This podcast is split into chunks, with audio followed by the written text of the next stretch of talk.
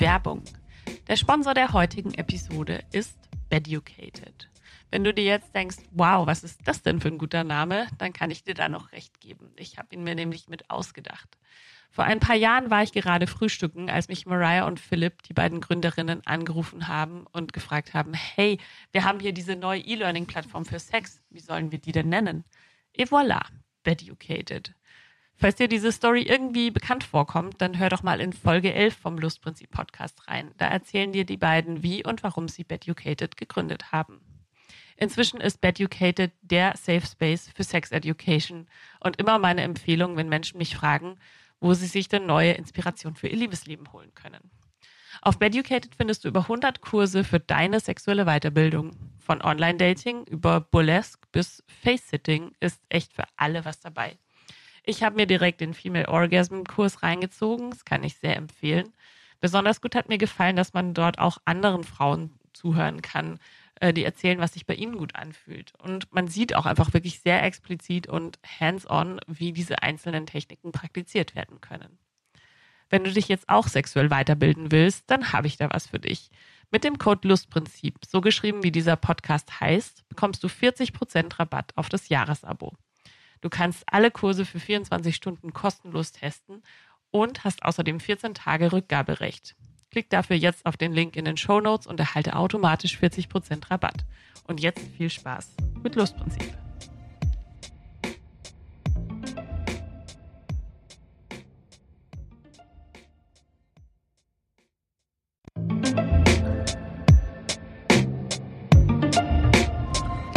Fünf von 100 Frauen in Deutschland hatten angeblich noch nie einen Orgasmus. Bei Männern tendiert diese Zahl gegen Null. Die verdienen dafür im Schnitt nicht nur 20 Prozent mehr Gehalt als Frauen, sondern haben auch eine bis zu 40 Prozent höhere Erfolgschance, beim Heterosex zum Höhepunkt zu kommen. Aber wie hängen Gender Pay Gap und Orgasmus Gap eigentlich zusammen? Und wie viel Egoismus im Bett ist gut? Darüber spreche ich heute mit Sarah Lisa Vollm, Schauspielerin, Filmproduzentin, Kunsthistorikerin und Autorin von Das ewige Ungenügend. Hallo Sarah Lisa. Hallo, danke für die Einladung. Sehr gerne. Ähm, was ist denn dein Safe Word für heute? Bananensalat, weil ich Bananen wirklich überhaupt nicht mag. Ich auch nicht. Vor allem so warme Bananen, so in so Bananenbrot. So, da kriege ich dann so ein Kotzgefühl. Ja. So. Oh, gut, das, deshalb ist das ein super Safe Word. Da wissen wir beide gleich, it's over. ja, und ähm, es ist die smootheste Überleitung, seit Bananen in Smoothies sind. Ähm, ich würde nämlich, bevor wir loslegen, gern ein Zitat aus deinem Buch vorlesen, als eine Art Trigger Warning und Spoiler Alert für alle Zuhörenden. Dieses Buch handelt ungeschönt von Essstörungen, von sexualisierter Gewalt, nicht vorhandenen Orgasmen, der Angst vorm Alter und ausgefransten Mottenlöchern im Gemütsteppich. Das finde ich passt sehr, sehr schön zusammen, was in deinem Buch alles passiert. Und ähm, Kotzgefühl, weil du auch über deine Essstörung schreibst. Ähm, und wir reden heute aber eher über die nicht vorhandenen Orgasmen als über das ganze Schönheitsthema. Wir haben davor schon ein bisschen geredet und ich fand eigentlich das, das andere Thema viel interessanter, weil ich das Gefühl habe, wir halten uns so sehr damit auf, wie wir aussehen und wer darf Botoxen und Hyaluron verwenden und ich frage mich, wo, worum geht's da eigentlich immer? Und ähm, was denkst du denn? Warum wollen alle mit dir über Botox reden, aber niemand über das Thema Sex. Bin ja schon überzeugt davon, dass die ganze Beschäftigung mit unserem Äußeren eigentlich nur eine große Gefallsucht ist, weil wir uns sonst so ohnmächtig fühlen.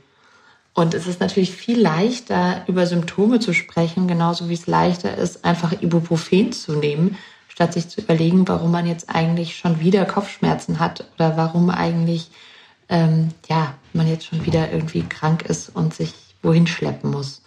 Und ich finde, das ist halt wahrscheinlich so dieser Punkt. Alle möchten gerne mal überlegen, wie das jetzt mit dem Botox ist, aber dass Frauen halt einfach ab einem bestimmten Alter nicht mehr gesehen werden, dass sie wirklich nicht mehr auftauchen. Also ich habe gerade gelesen, 25 äh, Prozent der deutschen Bevölkerung sind Frauen über 41.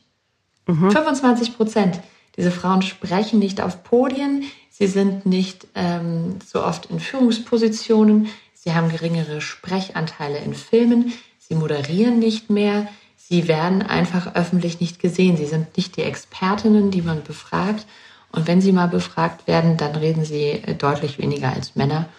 Und das ist halt einfach irre. Und dann jemandem zu sagen, ah, lass doch mal das Botox weg, wenn jemand versucht, sich darüber wenigstens noch ein bisschen sichtbar zu machen, finde ich totaler Unsinn. Also wir brauchen mehr Sichtbarkeit und dann können wir darüber reden, ob wir, wenn wir sichtbar sind, überhaupt uns noch so viel mit unserem Aussehen beschäftigen wollen. Ich glaube, was wir noch am Anfang dazu sagen oder erzählen können, ist, woher wir uns kennen, weil ich finde das eigentlich sehr, sehr special. Also ich glaube, wir sind beide irgendwie in derselben bayerischen Kleinstadt aufgewachsen, ne? Ähm, Freising, für alle, die das kennen, kannten uns da aber nicht. Du warst auf einer anderen Schule. Ja, aber ich bin, ich bin ja auch weggezogen, schon mit mhm. elf dann. Also ich war nur noch ganz kurz eigentlich am Gymnasium und bin dann umgezogen, war aber immer mit einer uns gemeinsamen Freundin über die Jahre hinweg verbunden. Und irgendwie haben wir uns über die dann so, wie das vielleicht für unsere Generation gar nicht so untypisch ist, eigentlich übers Internet sehen gelernt, so ein bisschen. Ja, das war ganz schön. Sie hat irgendwie immer mir so erzählt, was die Sarah Lisa jetzt wieder krasses macht und hat mir den Crowdfunding-Link zu deinem Film Fickefuchs geschickt, den ich auch ganz toll fand. Und ich glaube, wir waren so ihre zwei berühmten Freundinnen, auf die sie immer so ganz, ganz stolz auch war. Das war irgendwie sehr, sehr schön, ja. Und ich sage leider war, weil sie ist gestorben vor ein paar Jahren und ähm, ich merke gerade, wenn ich drüber rede, dass es mir auch noch nachgeht. Aber ähm, ja, trotzdem finde ich es irgendwie voll voll schön, dass wir über sie so eine, so eine Verbindung auch haben, oder? Also mega schön, weil das Interessante ist, dass, obwohl wir uns nicht kannten, man dadurch so ein bisschen das Gefühl hatte, man teilt doch, also natürlich auch aufgrund des Ortes, aber auch weil man so übereinander wusste, man teilt doch so ein bisschen eine gemeinsame Geschichte oder eine gemeinsame Vergangenheit, an die man natürlich anders auch gar nicht mehr so richtig anknüpfen kann. Mhm. Also ich weiß, dass wir uns dann ähm, war in Wien und dann haben wir uns in Wien einfach mal getroffen und es aber gleich so viele Ebenen und Verknüpfungen und äh, Bekanntheitsgrade hatte, die man wahrscheinlich sonst nicht hat, wenn man nicht irgendwie ja so ein, so ein Verbindungsglied hat. Ja, voll. Ich glaube, wir können auch gleich ein bisschen über Hotel Desire reden, diesen Film, wo du bis heute in jedem Interview gefragt wirst, ob du nicht bereust, dass du den gemacht hast. Erzähl doch mal ein bisschen, was, was war das für ein Film? Und genau, Hotel Desire ist eigentlich ein Kurzfilm oder ein mittellanger Film. Und der erzählt von einer Angestellten im Hotel, ein Zimmermädchen, die ist alleinerziehend, Antonia. Und Antonia hatte schon echt lange keinen Sex mehr und fühlt sich auch relativ unwohl in ihrem Körper. Und in einem total heißen Sommer wo Antonia wieder immer zu spät kommt und es nicht im Griff hat und so, hat sie dann eine sexuelle Begegnung mit einem blinden Künstler, der ihr natürlich auch die Möglichkeit gibt, sich nicht gesehen zu fühlen, sondern eben nur gespürt und dadurch natürlich auch nicht so viel Angst äh, davor hat, was jetzt alles an ihrem ähm, ja, Körper, der bereits ein Kind geboren hat und so weiter, nicht stimmen könnte. Und es ist eigentlich ein, ein total schöner erotischer Film. Was man vielleicht dazu sagen muss, was den Film besonders macht, ist, dass es, dass der Sex gezeigt wird. Also es ist nicht so, die küssen sich und dann kommen die sich näher und dann Schnitt, äh, die liegen nackt unter der Decke, sondern dass der Sex eben in diesem Film gezeigt wird. Und das war natürlich auch irgendwie ein Aufreger. Aber es ist erstmal ein total netter, liebevoller Film. Also das ist überhaupt kein kein äh, Porno oder wie auch immer man sich das vorstellen kann. Und ehrlich gesagt, selbst wenn, wäre es ja auch wurscht. Aber äh, das ist schon, deshalb finde ich so interessant, dass das schon so ein Aufreger ist. Weil, und auch diese Frage so groß ist. Also hatten sie echten Sex? Weil ganz ehrlich, wir machen ja als Schauspielende in Filmen alles Mögliche. Also wir ermorden Menschen, wir sterben selber, wir machen Stunts, wir reiten, wir, ne, all diese Dinge. Da fragt nie jemand, ähm, sind sie wirklich gestorben an dem Tag? und, und das ist, echt irre, also wie, wie, wie wichtig das dann für die Leute ist. Und ich bin zum Beispiel in diesem Film, ich fahre da Auto. Ich bin in dem Film aber auch nicht selber Auto gefahren. Ich hatte ein Autofahrdouble. Das hat aber noch nie jemanden interessiert. Also es ist so ganz, also da merkt man einfach, wie, ja, wie tabuisiert, auch wenn überall Sex ist oder uns überall alles mit Sexiness verkauft wird, wie viele Probleme wir eigentlich immer noch damit haben und wie anrüchig das ist. Und klar, also bis heute werde ich auch gefragt, ob ich das nicht bereue und ich wüsste überhaupt nicht, wieso ich das bereuen sollte. Aber das ist auch irgendwie was, was von mir erwartet wird. Du bist nicht nur nicht Auto gefahren in dem Film, du hast auch geschrieben, du hast lange Orgasmen gespielt in Filmen, bevor du selbst zum ersten Mal einen Orgasmus hattest. Ja, voll. Also ich glaube, das ist eben auch so eine spannende Sache. Nur weil Menschen im Film ähm, glaubwürdige Orgasmen spielen, ist ja auch zu Hause mal bei der einen oder anderen Person der Fall, heißt es noch lange nicht, dass sie einen haben. Und äh, insofern hat das jetzt also nie jemand angezweifelt. Aber im Wahnleben war ich echt lange nicht orgasmusfähig und ich glaube aus unterschiedlichen Gründen. Also ich habe es nie tief äh, analysiert so. Also ich schreibe ein paar Dinge in meinem Buch und es hat mit Sicherheit auch mit der einen oder anderen Erfahrung vorher zu tun, die dich dann irgendwie auch von deinem Körper ein bisschen entfremdet und entkoppelt. Und ich hatte dann wirklich, glaube ich, meinen ersten Orgasmus mit 35. Da war dann mal so die, die Phase, wo ich dachte, okay, jetzt muss ich, ich muss das jetzt mal rausfinden. Aber wie, wie war das davor? Also dir war, du, du wusstest, dass du davor keinen Orgasmus hattest, oder? Das war nicht so, dass du dir dachtest, oh, hm, fühlt sich ja schön an, aber ich verstehe nicht, was hier der Hype ist, so, sondern dir war das schon klar. So richtig klar war es mir nicht, weil du ja eben nicht genau weißt, was passiert. Mhm. Also das ist ganz lustig. Ich dachte schon, also eigentlich so wie du es beschreibst, also ich verstehe nicht so genau, was da jetzt noch passieren soll. Mhm. Aber ich konnte jetzt auch nicht sagen, ja, ich hatte auf jeden Fall noch nie einen Orgasmus und ich weiß auch nicht, also und ich weiß, was mich quasi erwarten würde. Also weil so so klar war meine Definition davon auch nicht. Das war eigentlich ganz ganz witzig, weil ich auch Angst hatte, dass ich vielleicht nicht mitbekommen könnte, wenn ich denn dann mal einen Orgasmus hätte. Also weil man sehr im Unklaren ist, oder ich zumindest wahnsinnig im Unklaren war. Aber als ich dann das erste Mal einen Orgasmus hatte, war mir dann klar, ah, that's the ah. thing. Wie würdest du einen Orgasmus beschreiben? Jemand, wie würdest du deinem früheren Ich einen Orgasmus beschreiben? Das ist wirklich eine gute Frage. Mm, also ich habe ja lustigerweise, glaube ich, immer als erstes so ein wahnsinniges Kribbeln in den Kniekehlen. Bei mir ist wirklich mein Orgasmus fängt in den Kniekehlen an. Und ich würde sagen, von meinen Kniekehlen ausgehend ein äh, pulsierendes Gefühl durch den Gesamtkörper, das kaum auszuhalten ist. Also wo man so, ne, also so ein Erregungsmaximum. Aber ich weiß nicht, ob mein frühes Ich es so verstanden hätte. es ist gar nicht so leicht.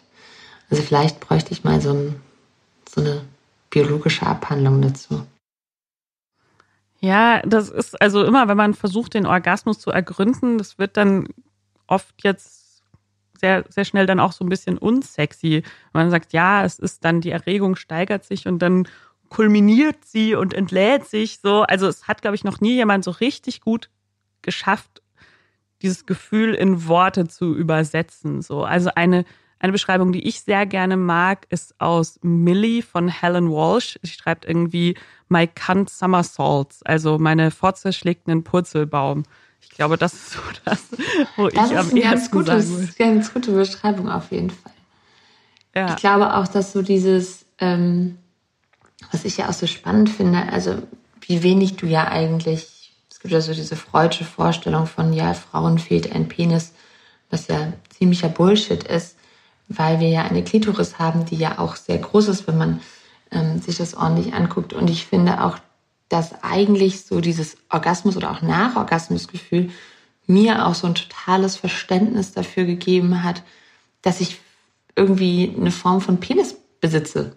Und das ist ja auch am Anfang so eigentlich das Gleiche. Und das also im Sinne von Schwellkörper, im Sinne von pulsieren, bewegt sich selber ohne mein Zutun. Ne? Also alles, was ich eigentlich vielleicht vorher eher am Penis eines Mannes beobachten konnte bei Erregungssteigerung, würde ich sagen, kannst du eigentlich auch an meinem Körper beobachten, wenn du das halt zulässt und da mal genau hinguckst, was ähm, ja Freud leider ein bisschen unterschätzt hat, aber gut. Ja, und Freud hat dann auch noch dieses Ranking aufgemacht, so welcher Orgasmus jetzt eigentlich der gute ist und da unterschieden zwischen dem unreifen klitoralen Orgasmus und dem erwachsenen vaginalen Orgasmus. Ich reproduziere das hier in großen Anführungszeichen, ähm, weil es natürlich Quatsch ist, weil wir auch jetzt einfach wissen, wie das Klitorismodell aufgebaut ist, dass es eh alles ein klitoraler Orgasmus ist, weil ja auch innen die Klitorisarme anhand des äh, Vaginalkanals verzweigt sind. Das heißt, auch da ist es ein klitoraler Orgasmus. Und ähm, ich habe mich natürlich auch ein bisschen mit dieser ganzen Orgasmusforschung auseinandergesetzt. Und einer der Gründe, warum so wenige Frauen, die heterosexuellen, also penetrativen Geschlechtsverkehr haben, zum Orgasmus kommen, ist der Abstand ähm, zwischen Klitoris und Vaginaleingang. Also das ist wirklich schon anatomisch so, dass Frauen, ähm, wo der Abstand geringer ist, ähm, auch eben besser durch vaginalen Geschlechtsverkehr kommen können ohne zusätzliche Klitorisstimulation. Aber man geht davon aus, dass mindestens ein Drittel aller Frauen eben zusätzlich diese klitorale Stimulation benötigt, um überhaupt beim penetrativen Sex einen Orgasmus haben zu können, eben weil die Klitorisperle und der Vaginaleingang so weit auseinander sind.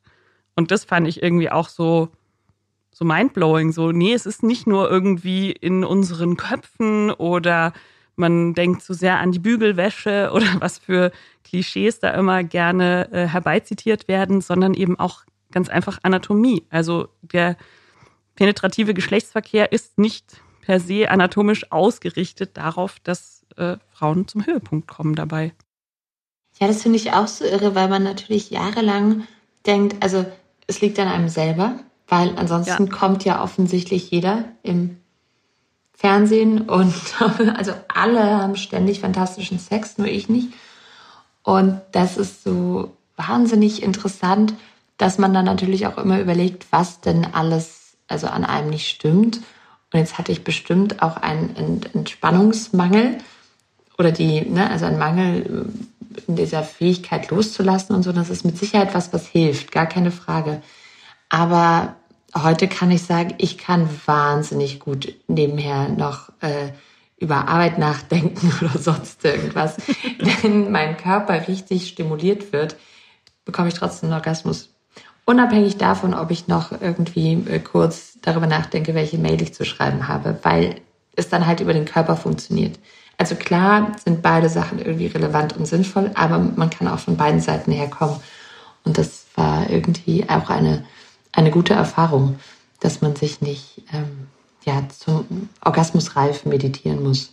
Ja, und eben auch gleichzeitig sich selber nicht so zu pathologisieren wahrscheinlich, oder? Also wenn du selber sagst, du dachtest, okay, vielleicht ist was kaputt mit mir und dann war es ja, glaube ich, bei dir auch, wie bei sehr vielen, diese Geschichte habe ich schon wirklich oft gehört. Es ging nie dann Klitoris-Sauger im Internet bestellt und Heurika. ja. der Orgasmus.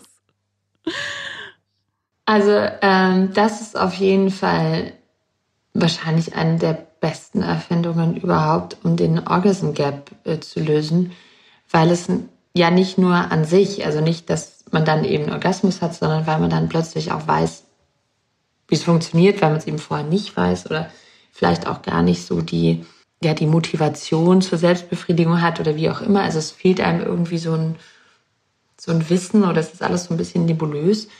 Und das ändert sich dadurch, dass es dann plötzlich so einfach ist. Und man, also mhm. es war bei mir zumindest so, dass ich dann als, ach, irgendwie war der Akku kaputt und ich war total deprimiert. Und dann hat es aber auch funktioniert, dass ich quasi einfach meine Hand benutzt habe und ich dann auch zum Orgasmus gekommen bin. Aber vorher hätte ich halt irgendwie, glaube ich, nicht genau gewusst, wohin und wie und was. Und insofern ist es, glaube ich, auch einfach ein gutes Schulungsmittel für, also für einen selber äh, in der Masturbation, aber auch wenn man eben mit, mit Partnerinnen, mit Partner Sex hat, dass man irgendwie weiß, was passieren muss, damit man zum Orgasmus kommt oder was man braucht oder wie lange man braucht. Also das hat halt ganz viel mit Selbsterfahrung zu tun. Und dann, ich merke, wie ich jetzt gerade so darüber spreche, dann denke, boah, was erzählst du denn den Leuten? Das weiß doch jeder außer dir.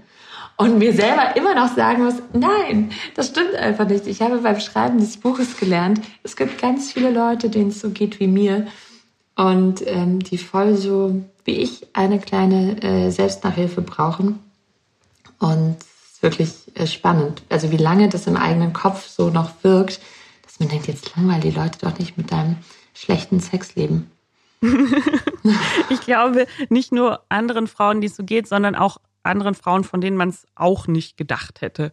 So, ich habe mir beim Lesen gedacht, ey, warum hast du nichts gesagt? Ich hätte dir sofort einen Toy mitgegeben, da hätten wir noch was regeln können. So, also, du kennst doch hier die Sextante mit der Toy-Sammlung. Das wäre gar kein ja, Problem gewesen. Ja. ja, es ist wirklich spannend, aber es ist auch, ähm, dann habe ich heute einen interessanten Kommentar gelesen, weil irgendwie mein Verlag so einen Post gemacht hat, wo es auch um ähm, äh, meine Vulva ging oder so. Und dann hatte jemand wohl so ein so einen Ausschnitt, äh, ja, so einen Ausschnitt gelesen aus dem Buch, eben genau den, über den wir heute auch sprechen, also zum Orgasm Gap und zu meinem Orgasmus. Und dann hat heute so ein Kerl das kommentiert und hat gesagt, ja, also frigide bis 35.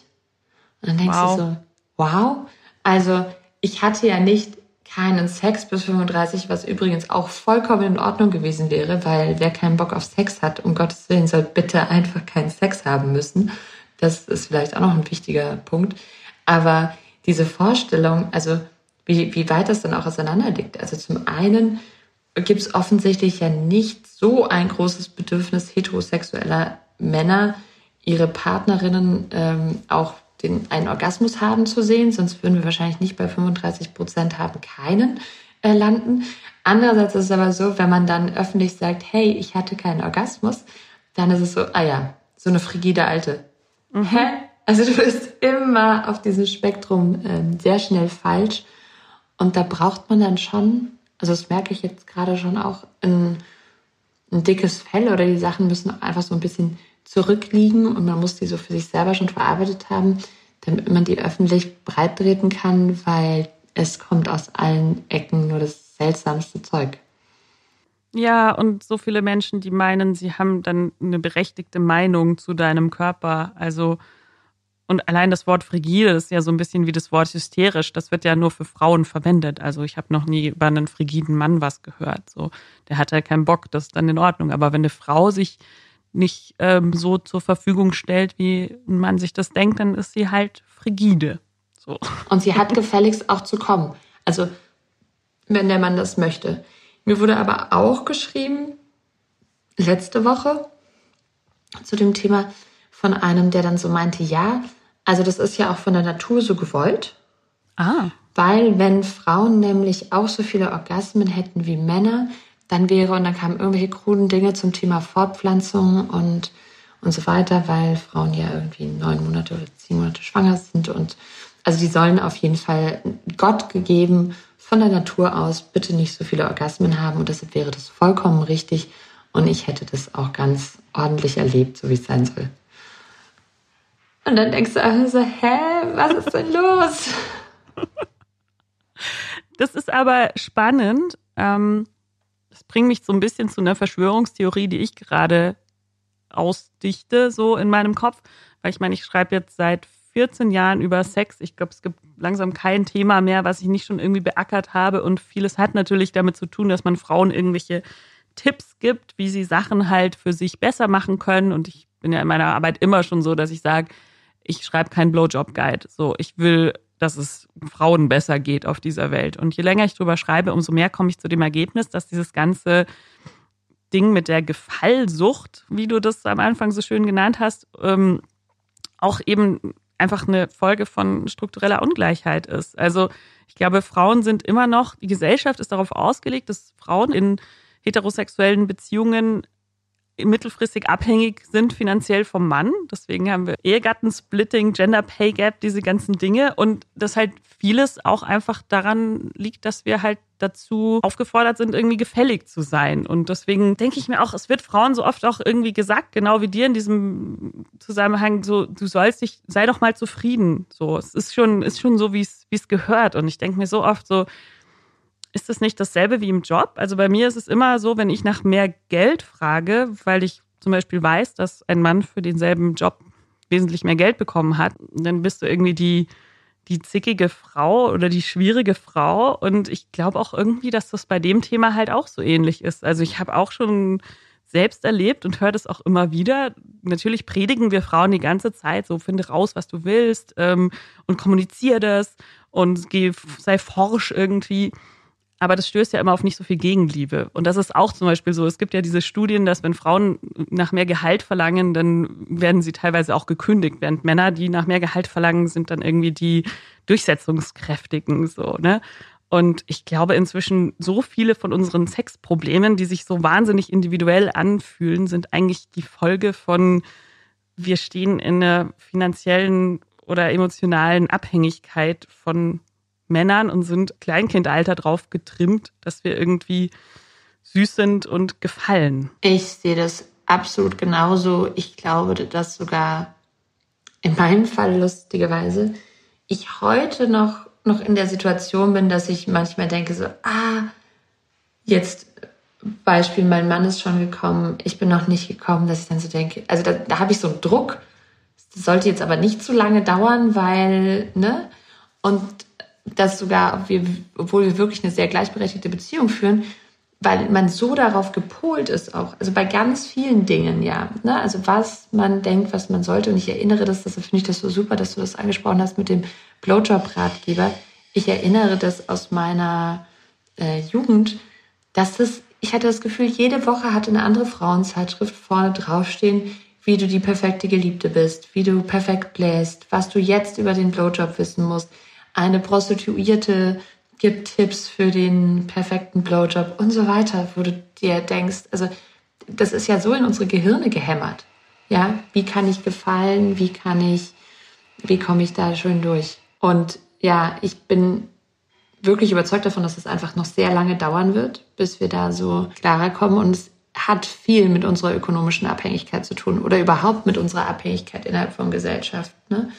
Also wenn natürlich der Partner zuständig ist dafür, ob wir ein Dach über dem Kopf haben, ob unsere Kinder versorgt sind. Also das ist natürlich dann der nächste entscheidende Punkt ähm, ob ich eine Rente habe. Wir leben ja ganz oft, also selbst wenn es irgendwie noch einen Ausgleich gibt, aktuell, weil er für alles bezahlt, ist es trotzdem so, wenn Frauen sich trennen, verlieren sie den Rentenanspruch, was einfach crazy ist.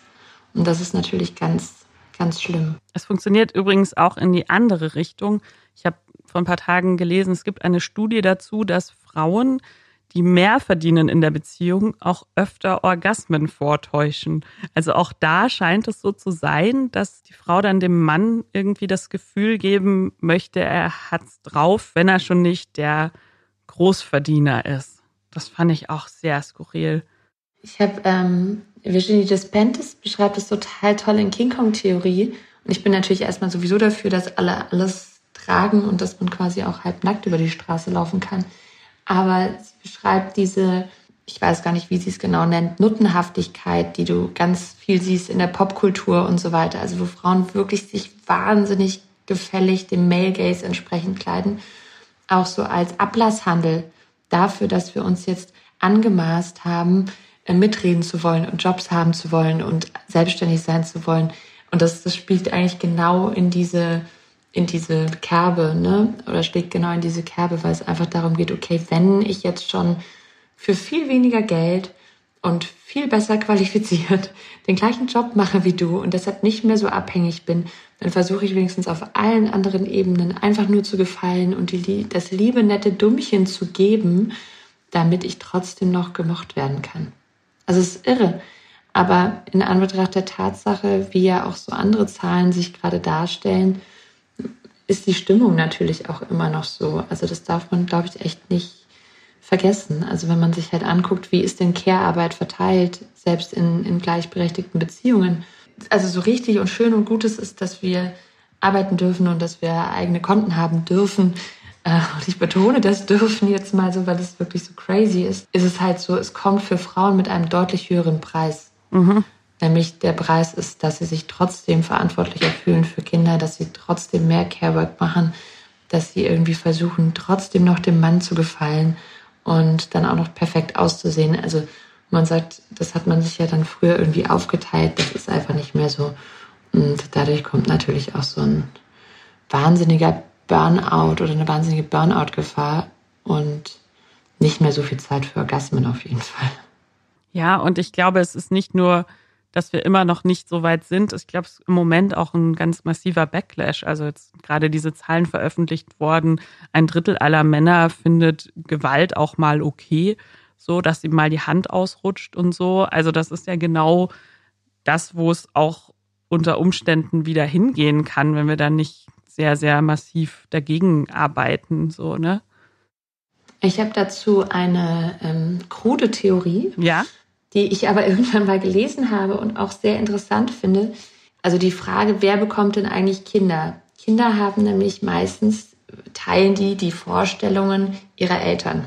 Also wer in eine typische CSU-Familie geboren wird in Bayern, der ist meistens dann auch CSU-treu. Wer eher in liberale Haushalte geboren wird, ähm, dem fällt es dann schwerer, sich nachher plötzlich zu Gott zu bekennen und so weiter. Und das ist wahnsinnig spannend, wenn man sich halt überlegt, also wenn ich mir auch mein Umfeld so angucke, diese ganzen ähm, oder diese progressiven, ja im Prinzip Atheisten und so weiter und so fort, die sich auch so in diese Richtung interessieren, haben deutlich weniger Kinder als Konservative. Und Deshalb wundert es mich auch nicht, dass gerade junge Männer, weil die Studie war ja 18 bis 35-jährig, glaube ich, mhm. dass es da natürlich viele gibt, weil das sind genau die, ich meine im Prinzip ja so, meine Eltern haben mich sehr jung bekommen, also im Prinzip sind das die Kinder meiner Elterngeneration, ne, der Boomer. Und da kann ich ganz klar sagen, die, also die Aufgeklärten hatten Angst vor dem sauren Regen und ob man in diese Welt überhaupt noch Kinder setzen kann und so weiter. Und die Konservativen haben äh, da ihre Werte auch weitergegeben. Also es ist schwierig mit der Entwicklung. Ich finde deine Theorie auch ganz gut, weil ich mit Franka Frei gesprochen habe. Die ist ja eigentlich Periodenaktivistin und hat jetzt ein neues Buch über Verhütung geschrieben und warum Männer nicht verhüten können bis jetzt so richtig, außer mit Kondom. Und die schreibt eben auch ganz spannend über, wer auf der Welt wie verhütet und welchen Bevölkerungsgruppen die ganze Zeit gesagt wird, die deine biologische Uhr tickt und mach jetzt bitte schnell Kinder, nämlich weißen AkademikerInnen.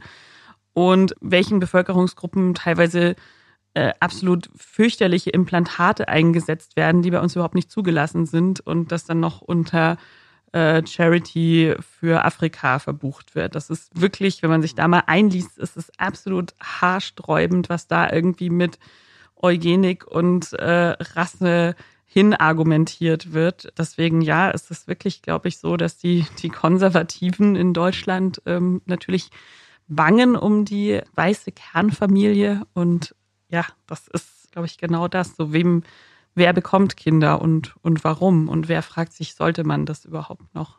Und das nächste ist natürlich auch, wer erzieht Kinder? Oder wo, wo erfahren die dann Bildung? Weil natürlich kann man, also das muss man ja ehrlicherweise sagen, meiner Meinung nach liegt die Chance ja sowieso immer nur bei den Kindern und bei den Jugendlichen und vielleicht noch bei den jungen Erwachsenen. Danach ist es relativ schwierig, da so Weltbilder noch massiv zu beeinflussen. Und wenn nun mal eben wir feststellen, okay, viele kommen in konservativen Familien auf die Welt, ähm, was ja auch in Ordnung ist, muss man ja trotzdem irgendwo eine Bandbreite an, an Informationen und, und Wissensvermittlung anbieten. Und da macht die aktuelle Form von Schule, glaube ich, so wie wir sie entleben, unser Lehrermangel und so weiter, ja nicht so viel Sinn, beziehungsweise ist dann wenig Hilfe, um also da geht es ja nicht nur um Frauenrechte, da geht es ja auch um die Rechte anderer Minderheiten, da geht es um Rassismus und so weiter. Also das die einzige Chance, das für die nachfolgenden Generationen gering zu halten, ist einfach durch Bildung. Und wenn wir die weiterhin so äh, stiefmütterlich behandeln, ähm, hast du wahrscheinlich recht. Und dieser Backlash wird eigentlich eher immer noch stärker. Wie machst du das mit deinen Kindern? Was ist dir wichtig, dass du denen mitgibst in Sachen Körperwahrnehmung und sexuelle Bildung? Ich habe interessanterweise das Gefühl, dass ich was, wo ich als ich klein war, immer so dachte, ja, was regen die Leute sich immer so auf, wenn jetzt jemand Fremdes mal ihr Kind tätschelt? Mhm. Ne? Also da war ich noch ähm, spannender. Und ich habe aber jetzt, wo die so irgendwie immer älter geworden sind, so ein ganz großes Bedürfnis danach und merke auch, dass ich da ganz oft Grenzen über, überschritten habe. Also ich will jetzt gar nicht sagen, ich bin hier die Supermama. Ich mache wirklich ständig nur Fehler als Mutter. Aber dass das was ist, was mir total wichtig geworden ist, dieses zu sagen, das ist dein Körper und du entscheidest darüber. Und niemand, also es sind ja vier Kinder, also dementsprechend auch eine große Geschwisterkonstellation, dass das immer verabredet werden muss. Und das ist echt spannend, weil man das, glaube ich, früher überhaupt nicht hatte.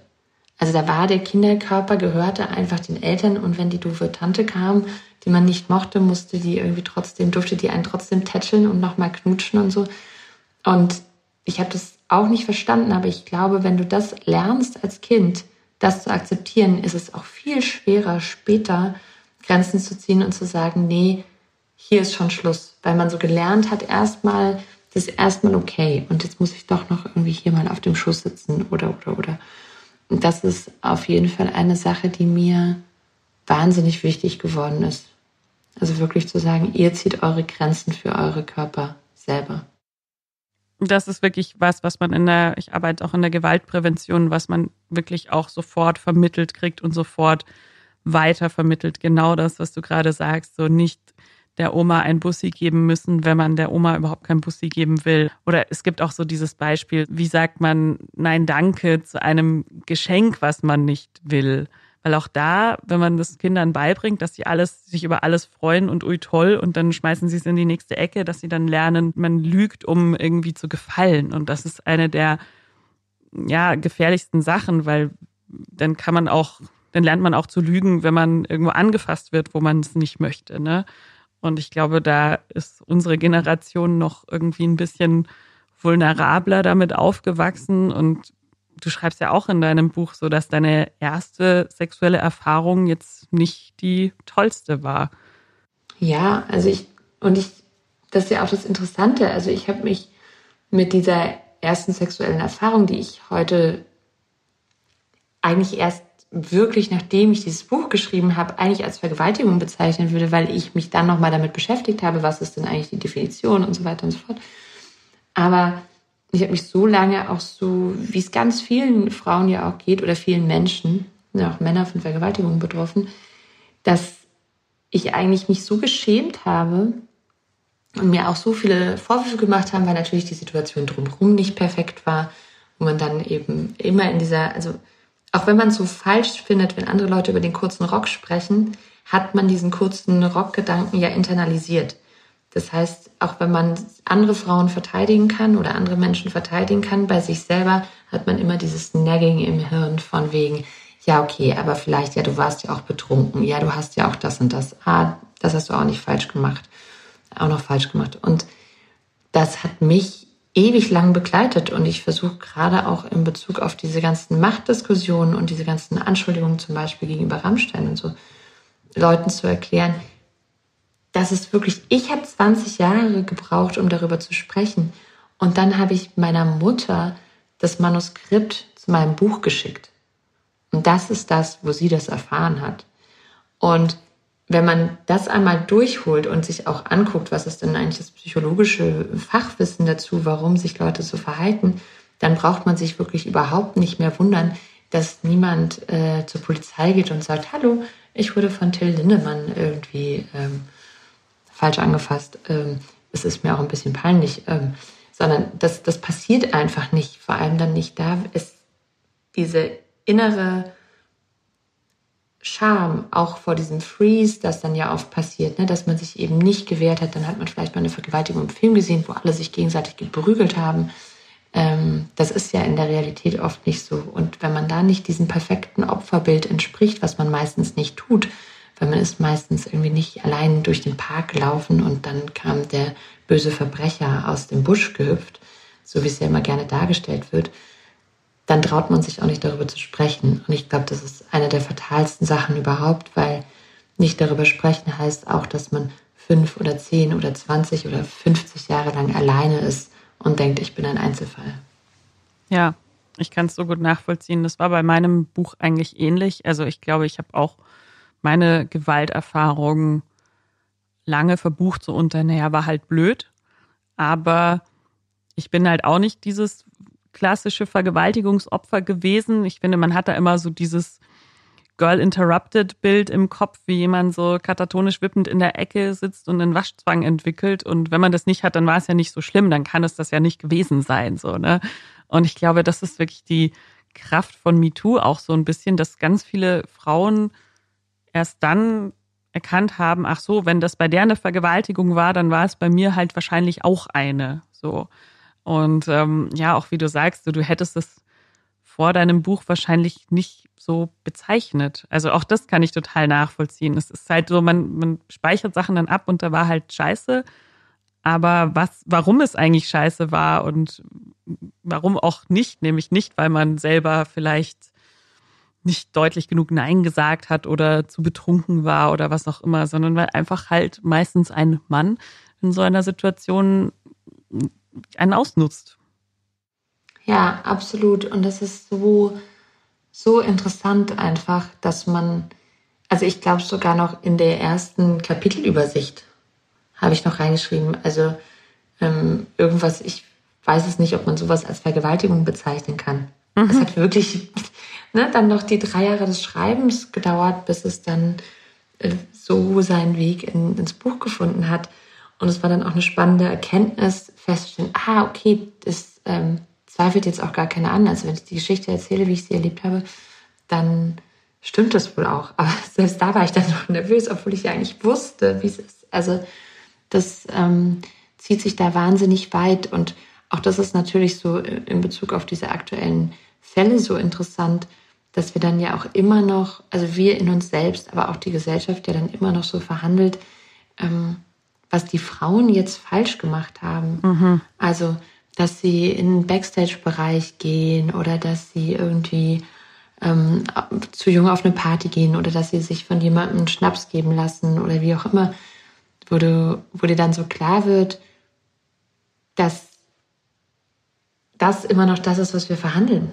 Also statt einfach mal kategorisch auszuschließen, dass man Menschen nicht ohne Consent ähm, mit denen Sex hat oder dass man Leuten einfach kein, keine Drogen in die Drinks tut oder, ne, also all das, was ja eigentlich wirklich auch, auch strafbar ist, weil dann ist es völlig Wurst. In einer Welt, wo das klar ist, kann jede Frau überall hingehen. Aber es ist eben nicht klar. Es ist so, die Frau hätte damit rechnen müssen, dass wenn sie abends auf eine Party geht, dass wenn sie aufs Oktoberfest geht, dass wenn sie bla bla, dass das dann halt passieren kann. Und deshalb soll sie sich jetzt auch bitte nicht so anstellen. Anstatt zu überlegen, warum Männer nicht vergewaltigen sollen, so, ne? Ja. Also, also dazu sagen, okay, irgendwas stimmt da nicht. Wir müssten mal irgendwie, also es gibt ja auch fürs Oktoberfest, glaube ich, so, es ist jetzt nicht offiziell, aber ja auch so Leitfäden. Also was denn jetzt klug wäre, wie man sich verhalten sollte und welche Wege man gehen soll und so weiter. Dieser denkt so, hä? Es ist wie wenn wir Leitfäden veröffentlichen würden, wie sie nicht ähm, bestohlen wird. Also das gibt es bestimmt auch, aber trotzdem ist total klar im Fall von Ladendiebstahl, dass der Ladendieb schuld ist und dass dann die Polizei kommt und dass man sich darum kümmert. Das so, also wenn, also es tut mir leid, jetzt haben Sie einen Laden eröffnet. Da können Sie jetzt nicht, also müssen Sie jetzt selber was schauen. Was dachten Sie denn, was passiert? Was dachten Sie denn, was passiert? Ich meine, Sie haben die Tür aufgemacht. Entschuldigen Sie? Also, wenn Sie morgens die Tür aufmachen, dann wird auch geklaut. Und das ist halt ähm, einfach wirklich irre, dass also auch die, die, dass diese Narrative noch so komplett falsch rumgewickelt sind. Ja, und auch immer noch so reproduziert werden. Also ich finde es jetzt wirklich, ich meine, MeToo war 2017. Ich schreibe auch mindestens seitdem über das Thema. Und ich, also ich bin schon fast so ein bisschen bei diesem Lindemann-Fall. Ich sehe das natürlich auch alles und lese das alles, aber ich bin schon fast schon ein bisschen abgestumpft, weil ich mir denke, so, hier ist noch kein einziger neuer Gedanke vorgekommen, außer dass ich das Gefühl habe, die Mädels, die jetzt Anfang 20 sind, können das schon echt ein bisschen besser benennen, als wir vielleicht vor 15, 16 Jahren, dass die jetzt sagen, hey, das ist passiert und das ist nicht okay. Also, aber wie mit diesen Mädels umgegangen wird oder jungen Frauen, das ähm, hat sich leider noch nicht verändert. Und da warte ich noch ein bisschen drauf, ob das nochmal passiert und wann, weiß ich nicht. Aber diesen Gedanken würde ich auf jeden Fall, also den teile ich auf jeden Fall mit dir, dass ich es schon beeindruckend finde und auch toll finde, wie zumindest Teile ähm, der, der jüngeren Frauen so eine, auch einfach eine klare Sprache haben. Also wo man merkt, die haben das notwendige Vokabular und die haben Verständnis auch für ihre Rechte und dass schon vieles von dem, was geschrieben und gesprochen wurde, da irgendwie auf fruchtbaren Boden gefallen ist. Und übrigens, das finde ich auch ganz wichtig, nicht nur bei jungen Frauen, mhm. sondern dass wir da auch wirklich ähm, junge Männer erleben, die einfach schon ein anderes Mindset mitbringen, was, was Themen wie Gleichberechtigung anbelangt und so weiter. Ähm, wie die Studie ja dann gezeigt hat, äh, ist das eine bestimmte Bubble auch. Das darf man dann auch nicht unterschätzen. Also das sind dann eben schon auch die jungen Leute, die dann in unseren Umfeldern rumhängen und auf gar keinen Fall die, die große breite Masse. Aber das ist trotzdem irgendwie schön und ermutigend zu sehen. Mhm. Voll, finde ich auch. Ich habe hier noch eine Frage auf meinem Zettel, die mir angesichts unseres Gesprächs gerade fast ein bisschen skurril vorkommt, aber vielleicht auch gerade der Bruch interessant. Und zwar lautet die Frage, braucht guter Sex auch eine Prise Egoismus? Ähm, absolut. Und ich bin auch echt überzeugt davon und das ist so interessant, weil so viel darüber diskutiert wird in all diesen Sachen. Ja, ob das dann langweilig wird alles. Mhm. Also wenn man jetzt gleichberechtigt ähm, Sex hat oder wenn man überhaupt gleichberechtigt lebt und wo denn da überhaupt dann die sexuelle Anziehung herkommen soll und so.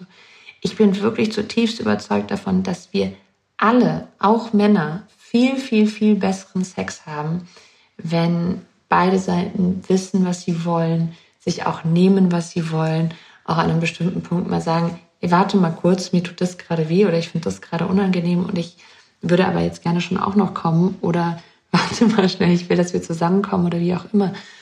Und nur mit so einem, ich weiß jetzt nicht, ob das Egoismus ist, aber eigentlich eben schon. Und nur mit so einem Selbstbewusstsein und mit so einem Wissen über die eigenen Bedürfnisse kann das halt passieren. Und wer will denn Sex mit jemandem haben, wenn die Person sich eigentlich unwohl fühlt, möchte, dass es schnell vorbei ist und dafür noch ein Orgasmus spielt? Also sorry, das kann doch auch nicht erfüllend sein.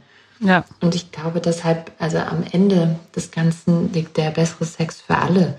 Das ist vielleicht ähm, was, wo ich mir wünschen würde, dass das öfter heterosexuellen Männern gesagt wird. Es ist eine Chance für sie und nichts, was ihnen weggenommen werden soll. Ja, guter Sex und auch Feminismus, beides. Ja. Beides. Es ist ja auch, ähm, also weil wir darüber ja auch gesprochen haben, Pay Gap und Arbeitszeiten und Carework und so weiter es ist nicht jede Person per se dafür gemacht und ähm, bedürftig nach der äh, jobtechnischen Führungsrolle.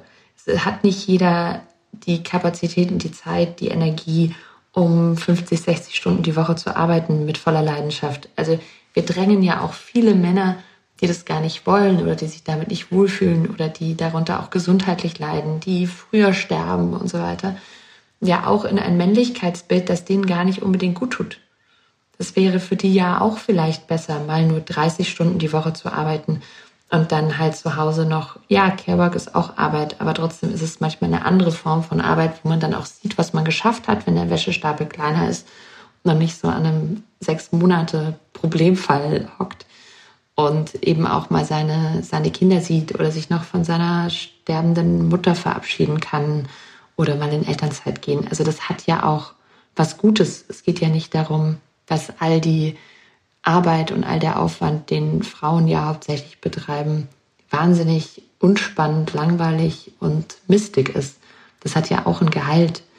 Und das ist ja was, was Männern auch bisher relativ weitflächig verwehrt wird. Ich glaube, das ist auch ein bisschen mein Problem, was ich immer habe mit dem Begriff Care Work, weil ich verstehe, dass der existiert, um diese unsichtbare Arbeit sichtbar zu machen. Aber ich denke mir auch irgendwie, natürlich ist es ultra anstrengend, sich um zum Beispiel ein sterbendes Elternteil zu kümmern oder natürlich Kinder zu haben und so weiter. Aber es ist ja auch, wie man dann immer so schön hört, das ist die Zeit, die kriegst du nie mehr zurück und so. Und das stimmt ja auch. Also so Care Work ist Arbeit, aber Zeit mit Menschen verbringen, die einem nahestehen, ist ja auch eine der wichtigsten Sachen auf der Welt.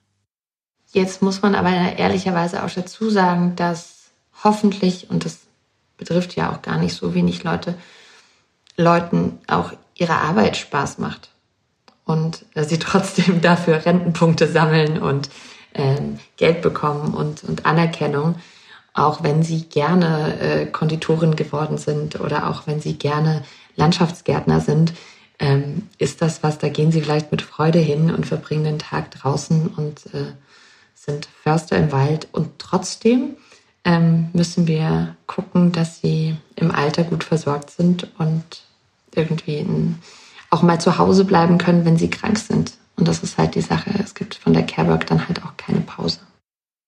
Das stimmt. Und das ist irgendwie wieder genau das, worüber ich die ganze Zeit nachdenke. So, wie kann der Sex besser werden, solange die Umstände scheiße sind?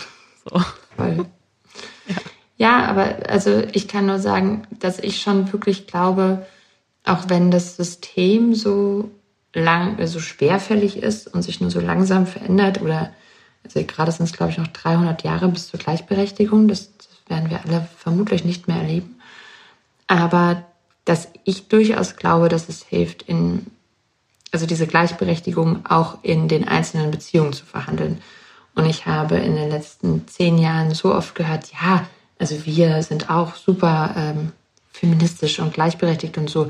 Aber jetzt in unserem speziellen Fall war es leider nicht möglich, dass er in Teilzeit geht oder dass er die Kinder abholt oder dass er jetzt, also es war halt, aber es ist jetzt wirklich nur was, was bei uns ganz super besonders ist, aber eigentlich finden wir das toll. Das äh, funktioniert halt nicht.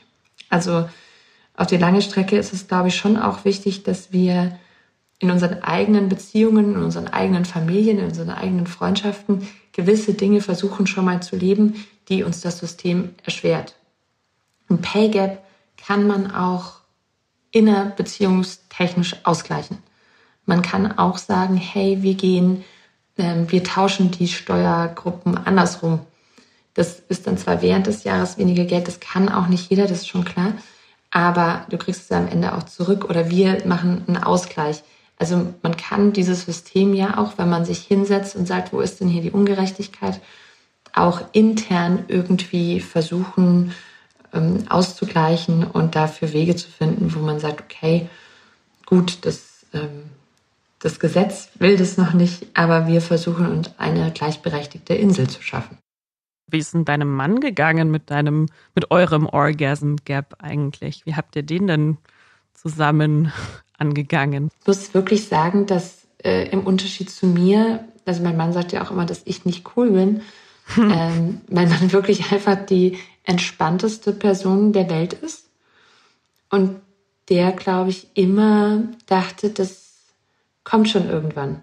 Und macht dir keinen Druck und wir probieren jetzt halt mal was aus. Und der war auch, also natürlich auch ein Vater von sehr vielen Kindern ist, mit sehr viel Arbeit und so. Also jetzt nicht immer unbedingt äh, gesagt, ah, ich habe hier noch eine Idee oder ich habe hier noch eine Idee, aber immer wahnsinnig offen ist für alle Ideen, die da so kommen könnten. Also egal, was ich sagen würde, ähm, was wir jetzt mal ausprobieren könnten, würde der halt mitmachen. Und das fand ich ähm, dann auch irgendwie, oder vielleicht hat dann, hat mir das auch geholfen insgesamt so in meiner Sexualität, dass da auf jeden Fall null Druck da war. Und auch nie Druck da war im Sinne von, ja, wir müssen jetzt aber Sex haben oder wir müssen aber so und so Sex haben oder ich muss jetzt kommen. Und das hat mir auf jeden Fall enorm geholfen, dass ich wusste, es geht auch um mich und es geht auch darum, dass ich mich wohlfühle. Und das ist erstmal so das wesentliche Ziel. Und wir wollen das noch ein paar Jahre machen. Und das ist, wir können da jetzt entweder noch zehn Jahre lang Sachen ausprobieren oder halt nur drei. Das war irgendwie immer in Ordnung. Und ja, wir haben ja auch zum Beispiel unser Verhütungsproblem, oder was heißt Verhütungsproblem, aber ich hatte halt keine Lust auf Pille.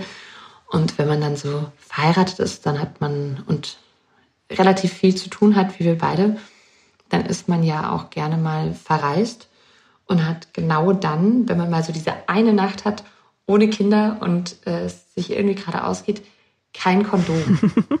und das war irgendwie so, oh fuck, aber wir haben wirklich schon äh, genug Kinder, wir wollen auch keine mehr. Und im Prinzip hat uns das zum Beispiel dann die Vasektomie meines Mannes gelöst. Ich echt sagen kann, das ist natürlich auch nochmal ein anderes Entspannungslevel, weil du dir keine Sorgen mehr darum machst, ob du jetzt eventuell schwanger werden könntest. Und das, ähm, also so diese Gesamtkonstellation, die viele bei, auf vielen Ebenen irgendwie den Druck rausgenommen hat und auch so Sachen entspannt hat, hat mir auf jeden Fall schon extrem geholfen. Ich glaube auch, was du gerade erzählt hast, dass er jetzt nicht so derjenige war, der gesagt hat, nein, jetzt komm und komm, komm, kommst du jetzt, kommst du jetzt, kommst du jetzt. Also ich glaube, auch das führt ganz, ganz oft dazu, dass Frauen Orgasmen vortäuschen, weil sie dann eben wollen, dass er Ruhe gibt, um es mal so ganz fies zu formulieren. Ja, total. Oder wenn man denkt, dann ist es vielleicht auch schneller vorbei oder so. Und das, also ich hatte zum Beispiel nie das Gefühl, wir müssen jetzt noch länger Sex haben, wenn ich darauf keinen Bock habe. Also dann so, ja, ich muss jetzt aber schon noch kommen oder so. Das ist, das ist ein Satz, den er nie sagen würde. Und ich glaube, dass das schon wahnsinnig hilft, wenn jemand einfach so relaxed ist und auch nicht, auch keinen, es gibt ja auch Männer, die haben so mit sich selber so einen Performance-Druck. Also die sind dann so, wir müssen aber so und so oft Sex haben und dann muss ich da auch kommen und du musst auch kommen, damit meine Männlichkeitsaufgabe hier auch ordentlich durcherfüllt ist. Da ist natürlich auf der anderen Seite auch einfach überhaupt kein Bedürfnis, irgendeinem Rollengefüge ähm, genügen zu müssen. Und das hilft natürlich allgemein ganz gut in Sachen Gleichberechtigung. Ja, das klingt sehr gut. Ich fand das beste Zitat aus deinem Buch zum Thema Gleichberechtigung. Das ist was, was ich auch immer sehr predige. Ich gebe unter anderem auch Medienworkshops, wo hauptsächlich junge Frauen drin sitzen und wir machen dann so eine Interviewübungssituation und ich mache dann so immer so ein Rollenspiel und lasse sie so ihren inneren alten weißen Mann channeln, der so richtig mittelmäßige Interviews führt. Und ich habe so eine Liste mit den dümmsten Interviewfragen, zu denen kannst du sicher einige beitragen. So ähm, sind sie privat auch so sexy und solche Fragen. Mhm. Und, und ich lasse sie immer so den, den inneren Hans-Peter so oder Manfred, sie müssen ihm auch einen Namen geben und so. Und, und so richtig so mal spüren, wie das ist, so ein mitteltalentierter, mittelalter weißer Mann zu sein, der sich selber richtig gut fühlt. Und ganz viele sagen mir immer, sie nehmen dieses, dieses Gefühl so, das Gegenteil von Imposter-Syndrom quasi, nehmen sie dann mit raus und wollen sich jetzt auch ein bisschen mehr beklatschen für was, wenn sie das eher so mittelmäßig machen. Und du schreibst so schön, entspannte weibliche Mittelmäßigkeit ist das finale Ziel der Gleichberechtigung. Also, dass man auch, wenn man was jetzt nicht als allertollste dünnste, schlauste, beste Frau der Welt gemacht hat, dass es dann auch voll klar geht, weil Typen machen das genauso. Wir haben natürlich, also ich meine, das betrifft ja alle Branchen, aber auch beim Film, also ist natürlich immer die Frage, ja, kann die Frau das überhaupt? Mhm. Ja, also ich meine, es werden so viele wirklich beschissene Filme gemacht, die sich keiner anguckt von ähm, mittelmäßig engagierten Männern, äh, ja, natürlich können Frauen das auch. Ja, also so. Und dann wird aber ständig verhandelt, dass sie es eben besser machen müssen. Und beim Film ist es zum Beispiel irre, dass quasi verglichen mit den Fördermitteln, die Frauen bekommen, Frauen viel mehr ZuschauerInnen machen.